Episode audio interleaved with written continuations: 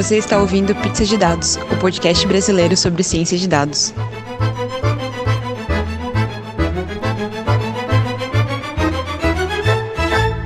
Boa noite, pessoal. Bem-vindos a um, mais um Pizza de Dados. Essa noite a gente está com, de novo, um convidado muito especial. Eu sou a Letícia. E aí, galera, eu sou o Rodrigo. Oi, gente, eu sou a Jéssica. Oi, eu sou o Gustavo. É isso aí. É, bom, antes da gente começar, dois recadinhos rápidos. A primeira coisa é falar que eu não sei se todo mundo sabe, quem nos acompanha pelos agregadores de podcast ou pelo iTunes, é, to todos os links e reportagens e, e, conceitos que a gente fala aqui no Pizza de Dados, a gente coloca também no nosso site todos os links para tudo que a gente fala durante o episódio. Então, se você tiver alguma curiosidade ou quiser acessar algum deles, é só entrar no nosso site podcast.datascience.pizza e conferir os nossos links lá. É, também falar, agradecer ao Aix Rodrigues, que deixou um, um, comentário, acho que no nosso site, é, comentando de um site chamado data.world, que tem uma plataforma focado em data science, em datasets para data science, que foi os nossos comentários do último episódio. Muito obrigada pela dica, Aix Rodrigues, e o link vai estar aqui no nosso site também. Bom, esses eram os recados de hoje. Agora vamos passar para a apresentação do nosso convidado. Bem-vindo, Rodrigo. A gente está muito feliz de ter você aqui hoje, nosso segundo convidado do Pizza de Dados. Aê, menino! E a gente queria que você falasse um pouquinho sobre você, quem você é, o que você faz. E, claro, a pergunta clássica: qual que é a sua pizza preferida? Então é tipo um currículo mais a pizza. Exatamente. Ah, tranquilo. Eu sempre achei que a galera devia me perguntar mais sobre pizza nas entrevistas de emprego. importante, importante. É super importante. Primeira coisa que você faz quando entra numa empresa, pagar pizza. Qual o sabor da sua pizza? é, eu vou começar pela pizza, então. Só porque eu, eu acho que é o, o clímax. Mas é o frango catupiry, eu acho. Hum... Tô julgando. Ah, não, vai. Ah, fala sério. Não, não. Gente, Com certeza o pepperoni é melhor. Sem julgamentos, Jéssica. Sem Vamos julgamentos, deixar Jéssica. o amiguinho falar. Desculpa, passou já. Toda pizza tem seu valor, gente. Quatro queijos, quatro queijos que não rolam. Aí, hum, é, hum. Tava tudo indo muito bem, até o terceiro queijo, depois nego mete uma gorgonzola em cima. Não fica legal.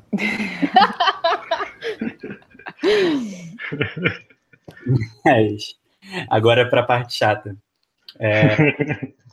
Ah, então, meu, meu nome é Rodrigo Corbelli, eu, eu tenho formação em engenharia eletrônica pelo, pelo IME, no Rio de Janeiro, e eu também estou cursando mestrado agora em uma área de pesquisa que é métodos de apoio à decisão, que na verdade é, é tudo a ver com essa parte de data science. Hum, que massa. Puxa um pouco mais para estatística clássica e pelo, pelo meu, digamos assim, gosto, gosto e interesse pessoal, eu acabo puxando um pouco mais para a parte de séries temporais, que é um aspecto ainda não muito, muito trabalhado dentro dessa área, mas que eu acho bem interessante. Atualmente eu trabalho como pesquisador de novas tecnologias na Rede Globo, da, da TV Globo mesmo, no departamento de, de P&D que a gente tem lá. E tem uns projetinhos for, por fora, com aplicativos e esse tipo de coisa. E é mais ou menos. É, desculpa, desculpa, o que é P&D? P&D quer dizer pesquisa e desenvolvimento. Foi mal, galera. Ah. É que eu estou acostumado a, a dizer que às vezes eu como as, as letrinhas, desculpa. Sem problema. É, então, eu conheci o Rodrigo quando, é, em dezembro, eu fui, fui para a Rede Globo, para um, um congresso deles que eles estavam tendo, justamente para divulgar a área de pesquisa e desenvolvimento deles. E o Rodrigo deu um workshop sobre data storytelling, que é uma coisa que eu nunca tinha visto. E o workshop abriu minha mente absurdamente, porque ele começou a me fazer olhar para coisas, gráficos, mais especificamente, que eu nunca tinha imaginado como olhar. Então, eu queria que você explicasse um pouquinho o que, que é o data storytelling e abrisse os olhos de todo mundo, porque eu, eu fiquei maravilhada com o teu workshop. E eu gostei do tema e eu gostei da forma como você explorou, então por isso que você está aqui hoje aí para falar um pouquinho. Conta pra gente o que é um pouquinho do data storytelling. É, então, é a pergunta que todo mundo faz, né? Porque é um nome, é um nome bonito, grande e tudo mais, mas ele, ele é realmente meio enigmático. O que acontece? É, ele não é um storytelling normal, né? Para quem não está familiarizado com o conceito clássico de storytelling, ele vem muito da ideia de, de você criar uma narrativa, né? Você contar uma história para expressar o seu objetivo. Então ele nasce do da, da, contagem de histórias clássica até que o storytelling nos dias atuais ele ganha um contexto muito de negócios também, né? Muito de business. Então você pode usar em apresentação para passar qualquer tipo de ideia. E é um conceito que hoje em dia ele, ele ainda é muito hype, ainda é muito explorado, mas o data storytelling ele pega um caminho um pouco diferente. Na verdade, ele diz respeito a, a como você utilizar essas técnicas, mas para construir visualizações que consigam transmitir a mensagem que você quer passar com seus dados. Então é mais ou menos assim, quando você, quando você trabalha com dados, você tem dois objetivos, né? Você pode estar fazendo uma visualização exploratória, que é aquela que você mesmo faz para conseguir tirar suas próprias análises.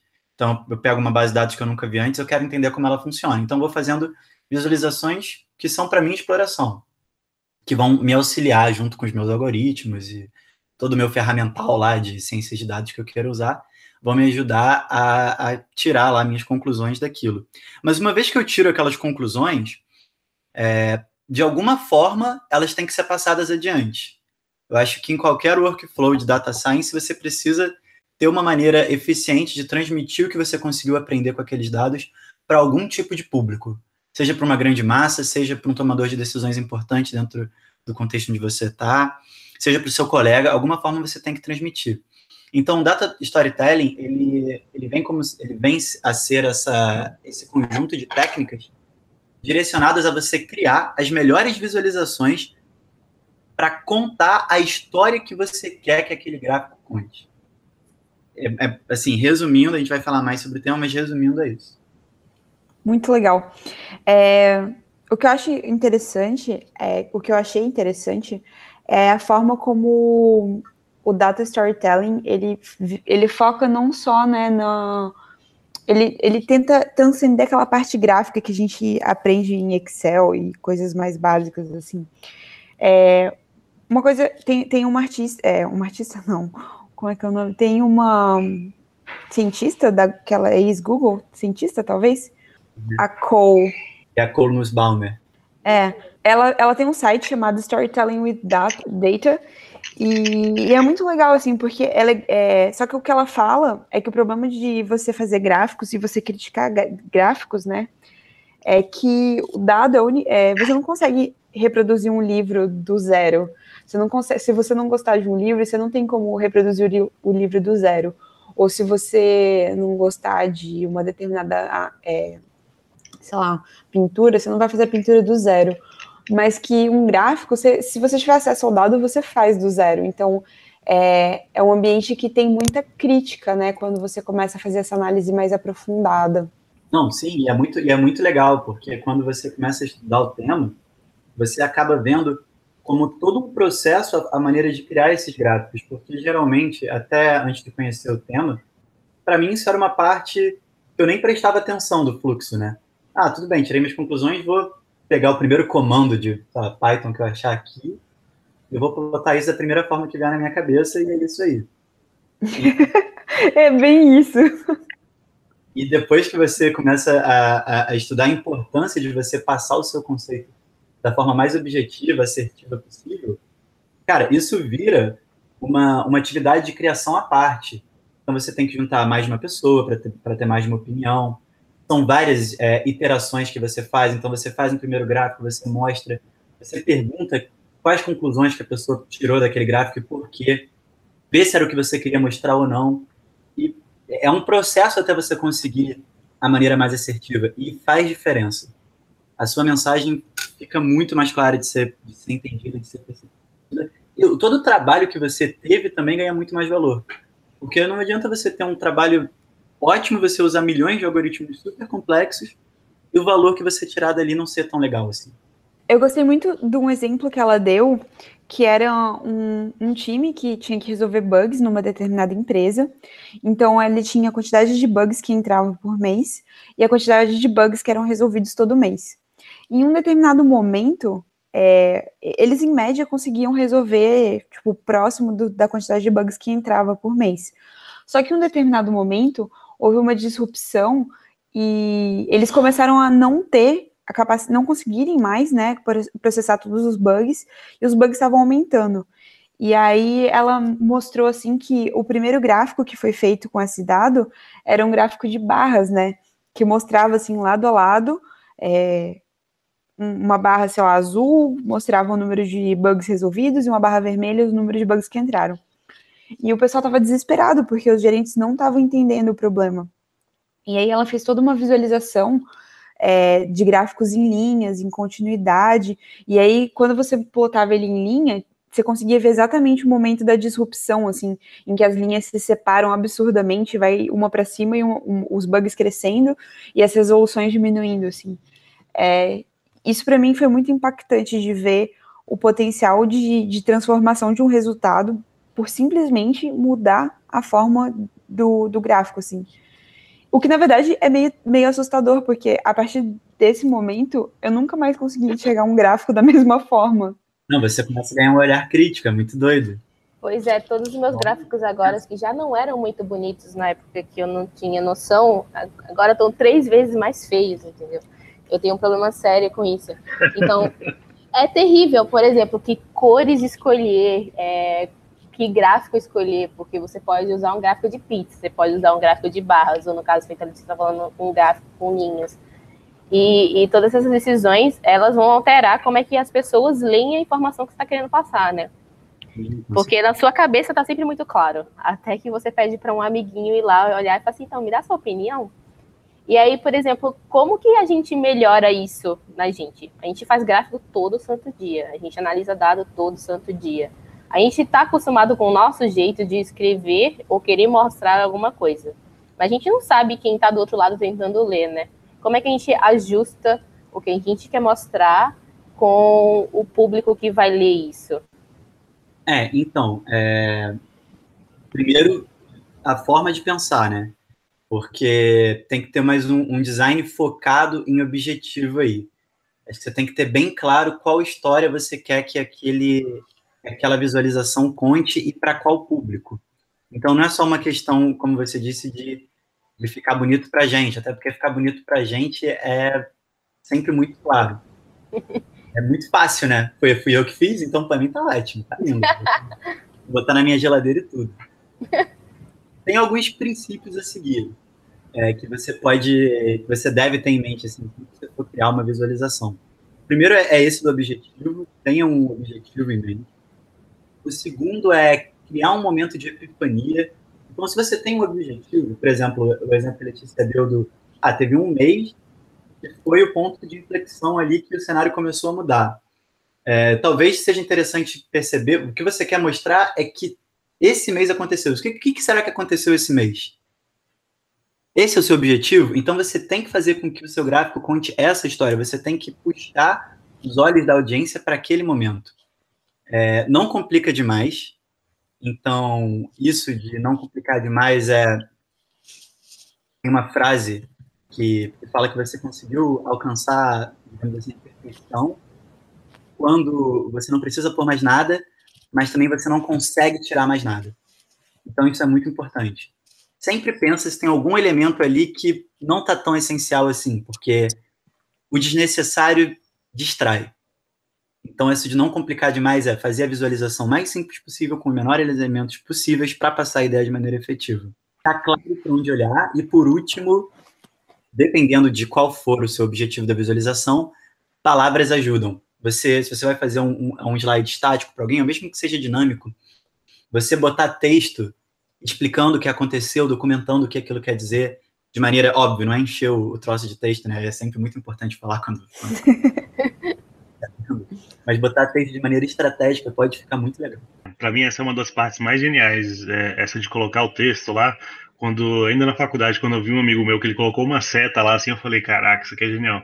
E para mim era é, muito contra-intuitivo, porque eu ficava, porque, por exemplo, lá no livro a, a Cole fala, né, que nem você acabou de falar, tem que, tem que tirar, né? Tirar as coisas que estão distraindo. Eu ficava assim, pô, não tem como colocar texto aqui.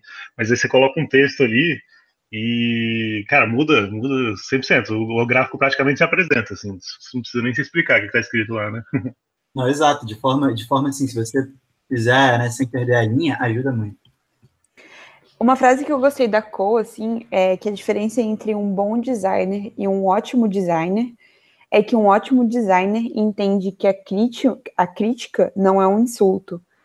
E que ela, ela fala muito que o maior problema, assim, é que quando, quando a gente apresenta o gráfico para alguém, quando a gente apresenta mesmo um código para alguém, a gente tem um pouco de apego sentimental por aquilo. E eu acho que se no código já é difícil você aceitar pitacos, acho que gráfico que é uma coisa ainda mais é, pessoal, né? Acho que, que é, é a forma como você está, sei lá, transmitindo um conhecimento, você está você tá realmente buscando mostrar aquilo para outra pessoa.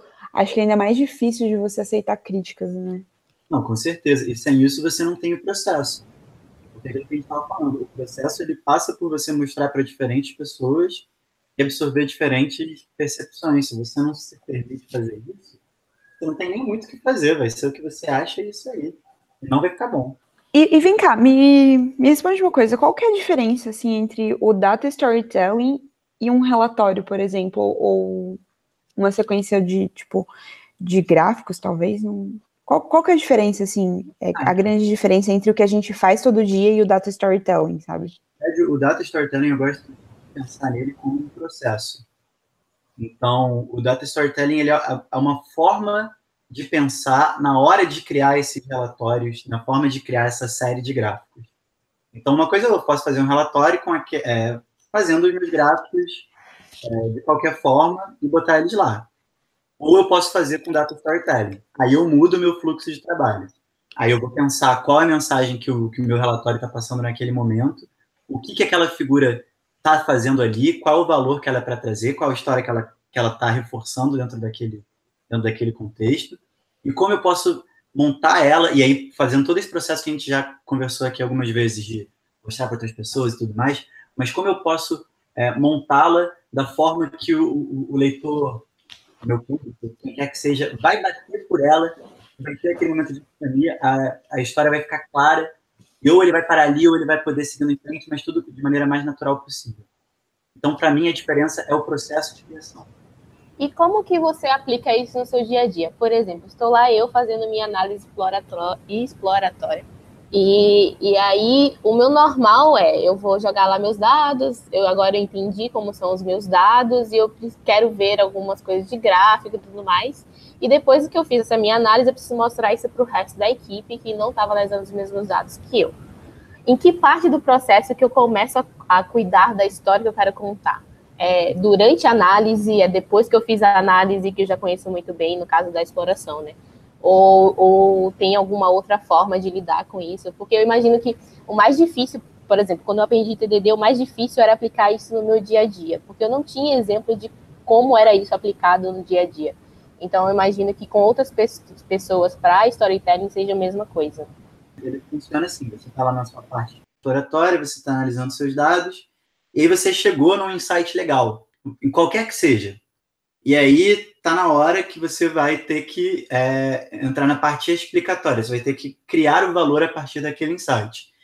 E esse criar valor, ele muitas vezes passa por comunicar aquele insight, né, para um público qualquer. Então, nesse ponto onde você sabe a história que você quer contar, esse, você sabe o insight que você teve, ou seja, você sabe para onde você quer chamar a atenção, é que você vai criar o seu, você vai começar o seu processo. Né? Você vai pensar, tudo bem, eu, eu tive esse insight. Como que eu mostro esse insight da maneira mais efetiva? Você vai começar a experimentar com algumas visualizações diferentes, dentro da mesma visualização, digamos assim, dentro do mesmo tipo de gráfico, com cores, com proximidade, tem alguns princípios técnicos, depois a gente pode entrar mais a fundo, que ajudam é, a ter uma visão mais clara sobre isso. Você vai começar, e é, é aí que, que esse processo vai tomar lugar antes de você apresentar esse resultado para o seu público final. Já que você deu esse exemplo de dificuldade, só contar uma mini história, um mini exemplo, que pouco depois que eu comecei a entrar com essas coisas na cabeça, a gente teve uma, análise, uma reunião no departamento que foi para definir, para dar um resumo, um feedback de como tinha sido o ano, e o nosso coordenador ele tinha feito um novo tipo de acompanhamento individual, onde ele tinha setado umas metas para cada um, e ele estava mostrando lá é, esse, esses insights que ele teve, esses acompanhamentos que ele teve, como que cada pessoa evoluiu ao longo do ano. E ali naquela análise foi muito legal, porque depois que boa parte da equipe a gente já tinha lidado com isso, tinha feito esse workshop e tudo mais, a gente começou, a cada visualização que vinha era um brainstorm de como que podia ser melhor, de como que a gente podia ter trabalhado aquilo, de como que isso pode ficar mais claro. Se você, comemos assim, pegar o jeito da coisa, toda vez que você quer passar uma mensagem para alguém, isso já vai começar, você vai começar a entrar nesse processo naturalmente. É mais ou menos por aí. Massa. É, e Rodrigo, é, eu tenho uma dúvida, por exemplo, quando, quando a gente tem, é, é, você falou, né, o primeiro passo é a gente procurar o, o ver o objetivo, o que, que a gente quer falar, né? É quando a gente, por exemplo, acha assim uns dois ou três insights naqueles dados, assim, né? Insights diferentes até em passos diferentes dos dados, assim. Como que a gente começa isso? E, e relacionado com essa pergunta, quando a gente vai apresentar no storytelling, é, faz sentido a gente começar a apresentação já falando quem, que, que quem matou foi o mordomo, já contando o final da história, assim, e depois elaborar, ou tem que ter, ou guarda o segredo para o final? O que, que você acha sobre isso? Quem matou foi o mordomo. Gustavo, melhor pessoa. Aí vai depender da, do tipo de narrativa que você vai criar. Então, quando a gente fala de storytelling convencional, você tem a narrativa clássica, né? Que geralmente é um começo, uma apresentação, um clímax e um final. Quando você tem uma narrativa com dados, você consegue, inclusive, explorar novas formas de, de apresentar isso. Então, você tem é, basicamente três tipos de narrativa. Uma onde você pode apresentar exatamente como uma narrativa clássica, mas onde você conta a história toda. Então, você decide onde vai ser o clímax. Você pode, primeiro, por exemplo, você quer contar a história de como você descobriu aquilo. Você pode começar com uma imagem mais caótica, como você foi organizando. Ou você quer contar uma história de por que, que os tickets recebidos pela empresa lá dos bugs passaram a não ser atendidos. Você pode contando como é que era antes e tudo mais, mas essa, você vai criar essa narrativa do início ao fim, ou você pode utilizar é, de interatividade para montar uma, uma, um tipo de visualização onde o seu espectador vai poder fazer uma exploração. Não tão irrestrita quanto a que você fez, uma exploração já mais direcionada, onde você vai usar essas técnicas e tudo mais, mas uma exploração onde ele vai montar a própria história dele. A gente chama isso de viewer driven, né? Que é você usar de ferramentas estilo D3, é, mais programáticas, para criar uma, uma interface que permita isso. É, então, mas aí também depende do meio que você vai usar para transmitir a sua história, né? Por exemplo, se você for fazer um, um PowerPoint, não dá para ser viewer driven. Não. Um não. site já rola. É, depende, depende da experiência que você está fazendo um relatório, provavelmente no seu relatório você vai ter um, um chama de author-driven. Você vai, vai criar a sua narrativa toda. Se você está fazendo uma visualização para ser, digamos assim, apreciada com mais calma, talvez até, até no relatório, se você quisesse dar o luxo, você pode puxar para uma página web se você quiser ser mais criativo. Mas, como você disse, como você disse, depende muito do contexto, de para quem vai ser, como vai ser consumido e tem um terceiro tipo de narrativa, que o pessoal chama de Martini Glass, tipo copo de Martini, que é você começar com a sua história já pré-moldada e no final da sua história você abrir é, um pouco para exploração. É como se você começasse de uma forma linear, é aquele cabinho do copo, e depois ele abre, como se fosse aquele conezinho no final, onde o cara ainda pode ir um pouquinho mais além se ele, se ele quiser. Esses são mais ou menos os três tipos básicos de narrativa que a gente trabalha é, dentro do, desse mundo de data storytelling. Perdão, Rodrigo, qual que é o nome do terceiro tipo de, de storytelling mesmo? É, Martini Glass. Copo de Martini, ok. Mas achei muito interessante esse, que a, a Cole, por exemplo, é um fala muito sobre é, user-driven, né? O, o, o, storytelling que é, você cria o ambiente e ele só navega por ele, né? Isso que você estava falando agora. E, então, assim, qual você acha que é o público mais interessante, que, que, que mais se interessa por esse tipo, assim? Que, por exemplo, se eu vou fazer um lá pro, sei lá, pro meu chefe ou pro presidente da empresa, alguma coisa assim, muito provavelmente ele não vai querer, né, saber de... não vai querer muito ficar... ele já quer saber o que que é, né? Assim, quem, quem que é o público que se interessa mais por entrar lá e criar a própria história? Olha, é, tem, isso tem uma adesão muito grande é, em jornalismo de dados, né? Então você tem grandes meios de comunicação, como o New York Times da vida, eles já trabalham muito fortemente com jornalismo de dados, e dentro desse contexto, essa pegada viewer-driven e, e Martini Glass, ela é muito forte, porque eles querem apresentar uma história para o grande público consumir, então é muito bacana que você tenha essa possibilidade de interação, é, de, e como você falou, dependendo do, do chefe que você está fazendo, que você está apresentando alguma coisa para, o cara é papum, entendeu? Ele quer saber, ele quer bater o olho e ver, não quer ficar de gracinha.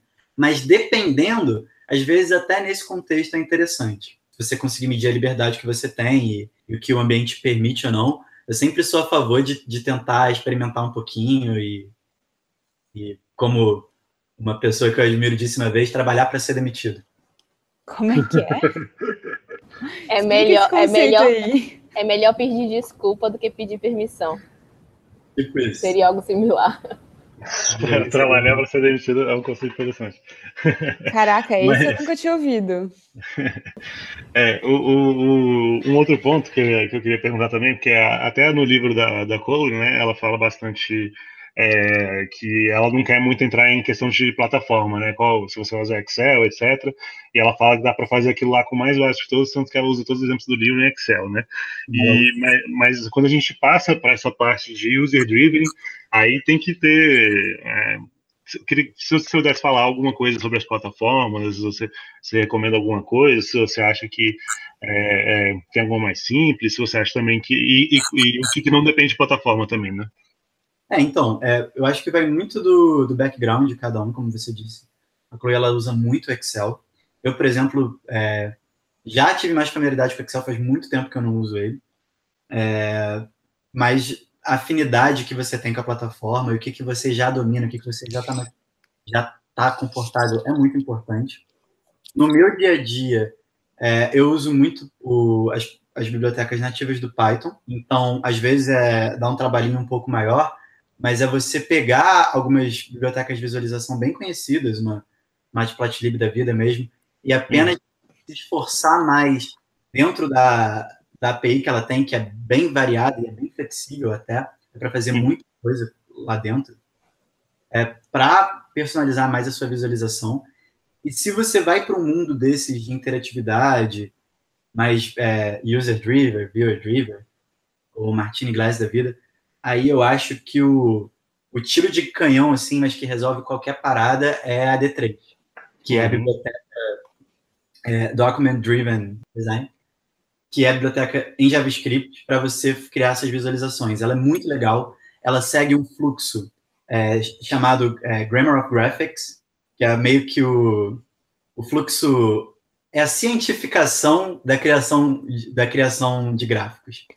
É um fluxo hum. desenvolvido por um paper científico que trata do todo o processo de você criar uma visualização de maneira bem é, produtificada, né? de maneira bem linha de produção mesmo. E hum. Ela segue esse fluxo, ela tem umas ideias muito legais, programaticamente falando, e, ela, e aí você consegue fazer qualquer coisa. Mas, Rodrigo, ela é bem difícil, né? Tipo, já me falaram que a D3 é uma das, das bibliotecas assim de visualização mais difíceis que tem de se aprender. Assim, ela, ela, é muito eficiente, mas que ela não é exatamente uma coisa simples, né? Assim, ah, vou ali fazer um gráfico em D3 e já volto. Não, então, eu recomendo um background em programação. Quem tiver interessado em aprender, tem um link muito bacana, que é um curso só sobre data visualization, onde eles ensinam a usar D3. E esse, é, esse curso é gratuito e muito legal. Então, assim, realmente assusta um pouquinho, mas se você seguir por esse curso, você desmistifica rápido, com alguns exemplos você já consegue fazer algo legal funcionar. E, e a curva de aprendizado realmente não é a mais fácil de todas. Eu, assim, usaria mais para quem está mais interessado mesmo ou tem uma visualização mais difícil para fazer. Para uma coisa mais simples, aí é o Python mesmo, é o Excel, consegue resolver numa boa. Vamos falar Mas, do R também, né? É, o, é, vamos falar do R Jéssica foi feliz. Jéssica foi feliz. Jéssica gosta de R. Jéssica gosta de Gosto. ah, assim, né? Eu tinha problemas com. Eu até hoje tenho problemas com gráficos em Python. R eu me sinto, me sinto em casa. Tem uma, uma biblioteca de plotagem muito legal, que também seguem a, a Grammar of Graphics. A ggplot, por exemplo, é uma delas. E é muito bacana. Tipo assim, e também tem uma, uma possibilidade infinita de, de personalizar. Então, R, MATLAB, Python, Julia, Excel, independe do que você trabalha. Eu acho que é ver a ferramenta certa para o objetivo correto. Então, para a maioria das coisas, uma vasta quantidade de ferramentas atende. É, Rodrigo, qual foi esse Grammar que você falou? Você pode repetir o nome? Segue. Ah, é, Grammar of Graphics. Grammar of Graphics. E qual, qual você falou que segue ela já? Então, algumas seguem ela. A D3 ela tem um pipeline muito, muito baseado, que no R, a, a biblioteca do, do ggplot 2, ela segue esse pipeline também já. O pipeline do, do Grammar of... Graphics. Grammar of Graphics, perfeito. ggplot, é, ggplot eu ouço falar é muito top. Você teria algum link para me recomendar pro, pro Matplotlib, cara? Porque eu não consigo, eu não consigo entender o Matplotlib, bicho. O Matplotlib, eu vou te falar que eu eu, eu, eu uso só a documentação, mas na real o que eu mais uso é a galeria de tutoriais deles. Então, basicamente, tudo que eu quero fazer, eu vou lá nos tutoriais e tem alguma coisa muito parecida. Ah, eu também. É mais ou menos o que eu faço. E o Ciborne? É, eu, eu uso o Ciborne, eu já tinha desistido do então, eu estava só no Ciborne. O problema do Ciborne, na minha opinião, é que ele consegue fazer gráficos extremamente complexos de forma muito simples. Mas gráficos, gráficos muito simples, ele simplesmente não consegue fazer. Eu queria fazer um gráfico de barra do lado de barra e não conseguia fazer de jeito nenhum no Ciborne. Não, então, é. o Ciborne, o Ciborne, ele é um rapper em cima do, do Matplotlib. É, é. Porque o Matplotlib, o default dele é bem feião, né? Uhum. Então, o Ciborne, o Ciborne, ele pega e põe um default muito mais moderno, muito mais legal. Só que você também perde flexibilidade. O que eu recomendo é, o Ciborne tem pronto ou fácil de customizar o que você quer? Vai nele. É um pouco mais difícil no Ciborne, precisa de uma flexibilidade que ele não oferece, aí o, a próxima saída seria ir para o Matplotlib e fazer lá. E assim, o Matplotlib dá para fazer qualquer coisa mesmo. Eu já vi implementação de, de animação 3D. É, mas é, eu, vi um, eu vi que tem um, o, o Ciborne, ele tem um comando que você você instancia uma classe, um método lá, e aí todos os gráficos do Matplotlib, mesmo os gráficos que o Ciborne não tem, ficam estilizados com o gráfico do Ciborne. Eu acho que é isso, não tenho certeza. Quando você importa o Ciborne, ele já deixa todos os seus gráficos mais bonitos, independente se você usa o Ciborne para criar eles ou não. Então essa é a dica. Então, tipo, todo, todo Jupyter que você for fazer, todo código que for fazer, se você for importar o Ciborne e nunca usar ele, ele já deixa seus gráficos mais bonitos, meus do Matplotlib. Aí, Rodrigo, você, você que usa mais, outra pergunta que eu tinha. Quando a gente usa o Cyborg, não tem, tem como os comandos do Matplotlib juntos e, e, e, passar por cima do Cyborg, então? Isso também talvez não fosse uma solução. Não, tem como sim. Ele, ele, ele deixa muita coisa ali como keyword opcional, para você seguir lá a API do Matplotlib, que acaba sendo, na verdade, a base de uma porrada de bibliotecas de visualização. Isso é muito doido fez, ele fez história, sim. E só comentando, vamos, vamos falar um pouquinho sobre. Uh, eu vi duas palestras diferentes falando sobre a mesma coisa, da raiva aos gráficos de pizza e aos gráficos de pizza 3D. quer, quer comentar um pouquinho sobre isso, Rodrigo? a, a Chloe, ela odeia, né? Gráfico de pizza. Ela tem uma porrada de vídeo falando que ela odeia gráfico de pizza. E ela, para vocês que é ruim, né? Porque é pizza de dados, mas que... Nossa Senhora! Ai, excelente. É verdade, a gente não pode. A gente já cortar essa parte, né? A gente não pode falar mal de gráfico de pizza, porque é a nossa marca, né? Não vai dar Gente, a nossa pizza de dados não tem nada a ver com gráfico de pizza. É, não, trocou as palavras, né? Ficou, ó, pô, totalmente Não, tô brincando, pode continuar falando. Não, mas a questão do, da pizza de gráfico, da gráfico, de gráfico a questão do, do, gráfico de pizza em 3D é sempre um não faça, pelo simples fato de que qualquer perspectiva que você põe nele, você distorce a sua mensagem. Então, tem alguns exemplos clássicos, até do próprio Steve Jobs usando isso. Porque se você põe uma perspectiva, você tá, vai, digamos, inclinar o gráfico um pouquinho. Nisso que você inclina, uma parte vai ficar mais em exposição e uma parte vai ficar menos. Então, apesar da, da informação estar tá encodada de maneira honesta ali, a visualização vai estar tá passando de forma desonesta a mensagem. Então, é de cara um não faça. Né? Porque a gente está assumindo que a gente quer sempre ser honesto no que é mensagem que a gente está passando. É, esse é aquele, é aquele coisa do Homem-Aranha, né? Com, com grande poder vem grandes responsabilidades, né? É, então, não. assim, com o, data, o storytelling dá um grande poder de você realmente focar muita atenção dele num lugar, mas se você. Eu acho até o máximo que a Cole fala no livro, que se você usar isso pro, pro mal, né? Nas minhas palavras, é, se usar isso pro mal, você pode. É, se alguém perceber, você pode perder toda a credibilidade, né? O que pode ser um ponto sem volta. Eu achei muito doido, porque eu tava vendo uma palestra do Isaac, agora eu não, não vou lembrar o nome dele, do Isaac, aí eu vou colocar a palestra aqui embaixo, né? É, Isaac Reis. E aí ele mostrou um gráfico que saiu num jornal, eu acho, e aí o gráfico era um gráfico de barra. E aí era assim, você tá com medo do Zika vírus? E aí tinha uma barra bem grande, escrita 13%, e depois barras bem pequenininhas, e tipo, bem menores que a barra de 13%, escrito 32, sei lá, 24, muito, valores muito maiores e as barras muito menores. Isso não fazia o menor sentido. Então, de fato, com grandes poderes vem grandes responsabilidades. Ou são pessoas querendo duvidar do nosso QI mesmo, ao fazer esse gráfico. Não, muito. E, e às vezes é, é, é, só uma vacilada, às vezes é algo até inconsciente, né? Porque você você quer contar e você acaba nem vendo a distorção que você está criando ali. E às vezes é proposital, mas é, é sempre ruim. É bem interessante isso. E eu gostei muito de um exemplo que a Cole deu também, de um gráfico que ela queria mostrar é, o número de pessoas que tomavam um determinado remédio numa, de uma determinada doença e o número de pessoas que não tomavam o remédio. E a ideia era mostrar a, o potencial número de pessoas que poderiam vir a tomar o remédio e qual tipo de doença, né, é, leve, moderado ou grave, poderia ter mais potencial de novos consumidores. E ela fez um gráfico de barra assim horizontal, e aí é um gráfico de barra só com a borda e o que estava preenchido era o que já tinha sido o que já era o número de pessoas que estava sendo tomando aquele remédio e o que estava vazio era o número de pessoas que poderiam vir tomar aquele remédio. Então, só de, de mudar o gráfico de, sei lá, um pizza ou alguma coisa assim, para essa barra que poderia vir a ser preenchida, a barra a ser preenchida já passa aquela sensação de algo que poderia ser maior, né? Que era o objetivo final dela. Exato. É, é, bem, é bem legal ver essas mudanças. Ela tem o blog dela tem bastante exemplos, né?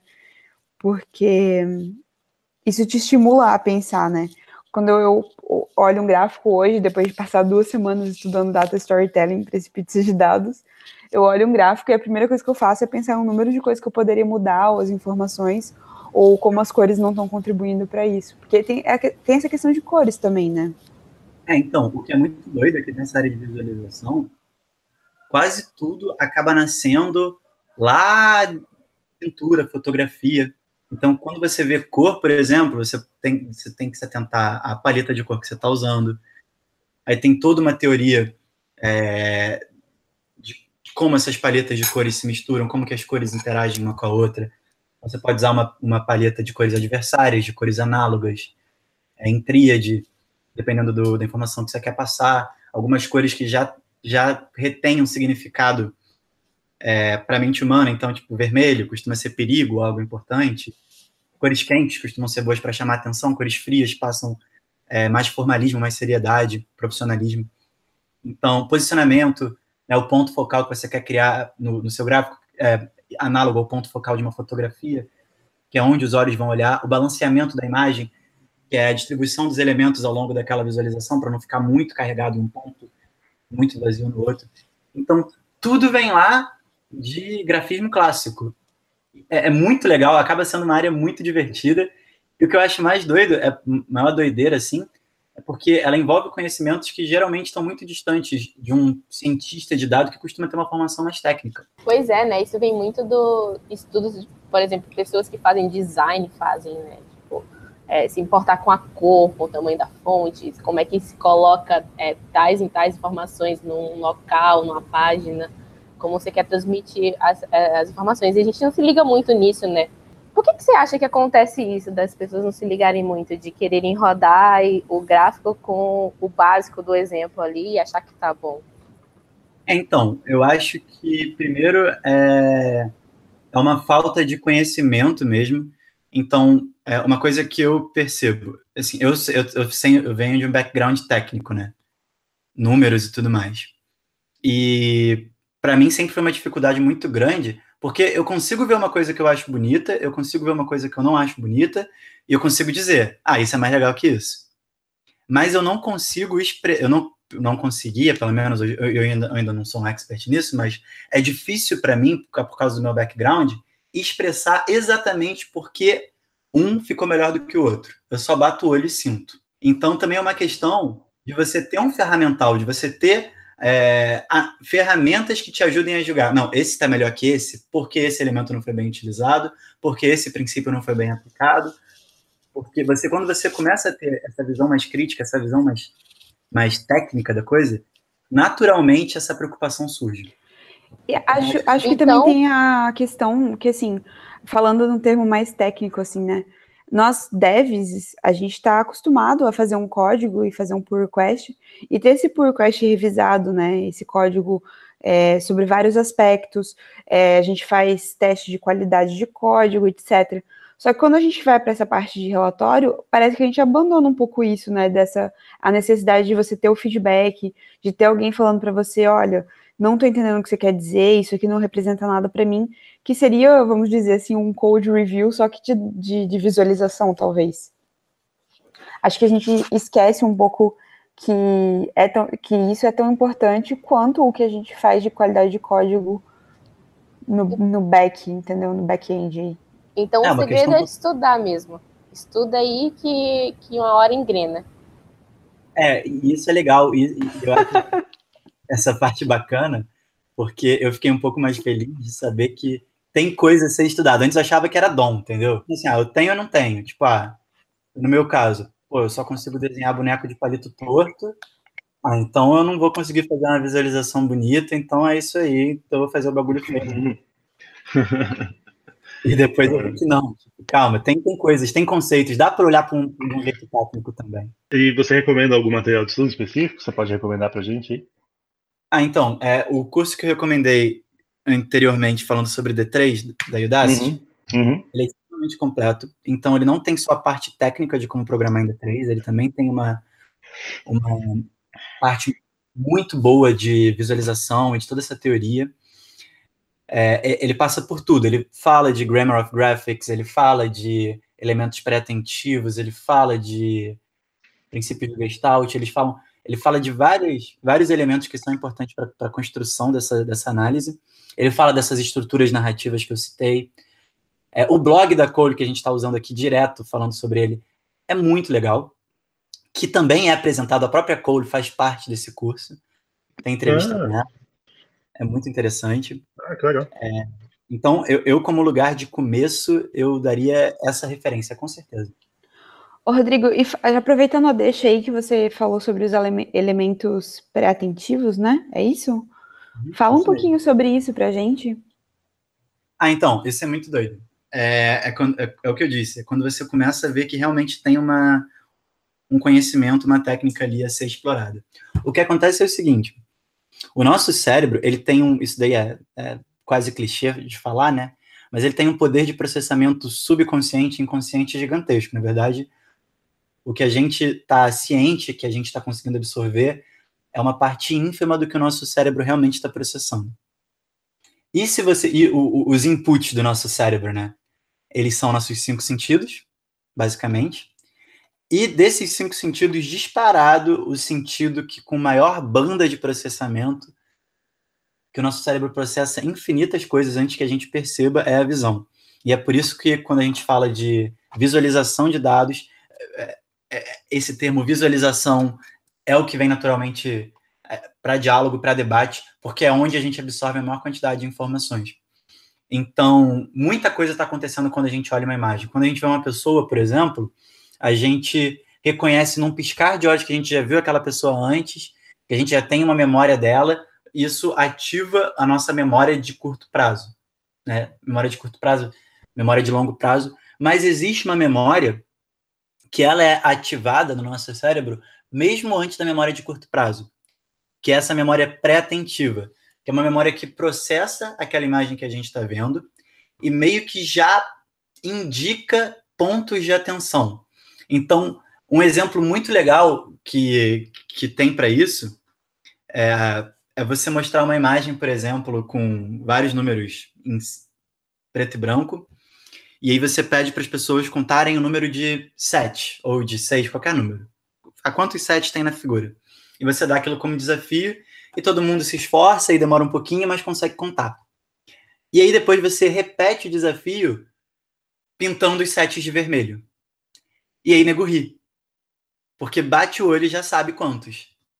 Agora, por que, que você bateu o olho e já sabia quantos? É quase como se eu tivesse. Se eu, se eu fosse falar, ah, agora eu vou dar o gabarito, hein? E eu pintasse de vermelho, seria a mesma coisa, porque pintar de vermelho é quase como um gabarito pra gente. Agora tá óbvio quantos sete são. Mas por quê?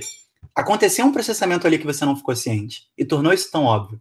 Se eu vejo três números um do lado do outro, um 5, um 7 e um 8, eu vou precisar do meu raciocínio lógico matemático para me dizer que aquilo cresceu de 5 para 7 e depois cresceu de 7 para 8. Agora, se eu vejo um gráfico de linha, na mesma hora eu pego a ideia, sem fazer raciocínio nenhum, com processamento muito mais simplificado. Então, depois desse, dessa volta toda, Elementos pré-atentivos, eles são é, elementos da imagem que ativam essa memória pré-atentiva e facilitam em muito a mensagem que, que qualquer imagem passa para gente. Porque eles já apontam, é, ele, é, o nosso cérebro já processou aquela informação, mesmo antes da gente se dar conta. Muito legal, é muito interessante. Temos assuntos para mais vários podcasts. Nossa, meu cérebro explodiu. Mas hoje, assim? por hoje, acho que a gente vai ter que encerrar. A gente já está aqui há bastante tempo. Ah! ah obrigada. Todo, todo, episódio eu fico esperando eles falarem o ah. Essa vez eu estava esperando para poder fazer na hora certa. Eu me senti tá ligado? Hã? Me senti no Jô, sabe? No, no... é, no Jô. Você não tem o ar é porque a entrevista não foi legal, né? É mais tranquilo, é mais tempo. Vou começar, vou começar a colocar ela sempre na edição aí, que, que a Letícia vai gostar. Obrigada, Gustavo. É, Rodrigo, adorei fazer esse podcast. É muito difícil falar sobre algo que é visual, né? E, mas é um tema que, pelo menos, mudou muito a minha visão sobre, sobre a ciência de dados depois que eu tive esse workshop e depois que eu comecei a ler mais a respeito. Então, a gente achou que fosse um tema bem relevante para trazer para cá e, e, a gente conversar, mesmo que seja difícil, né? Conversar sobre visualização. Mas muito obrigada aí pela, pela disponibilidade e esperamos te ver em outros podcasts também, né? Opa, show! Vai ter mais A no final. Gostei. Mas então tá bom, é isso, pessoal. Esse, esse foi o nosso mais um Pizza de Dados. Boa noite. Boa noite. Boa noite.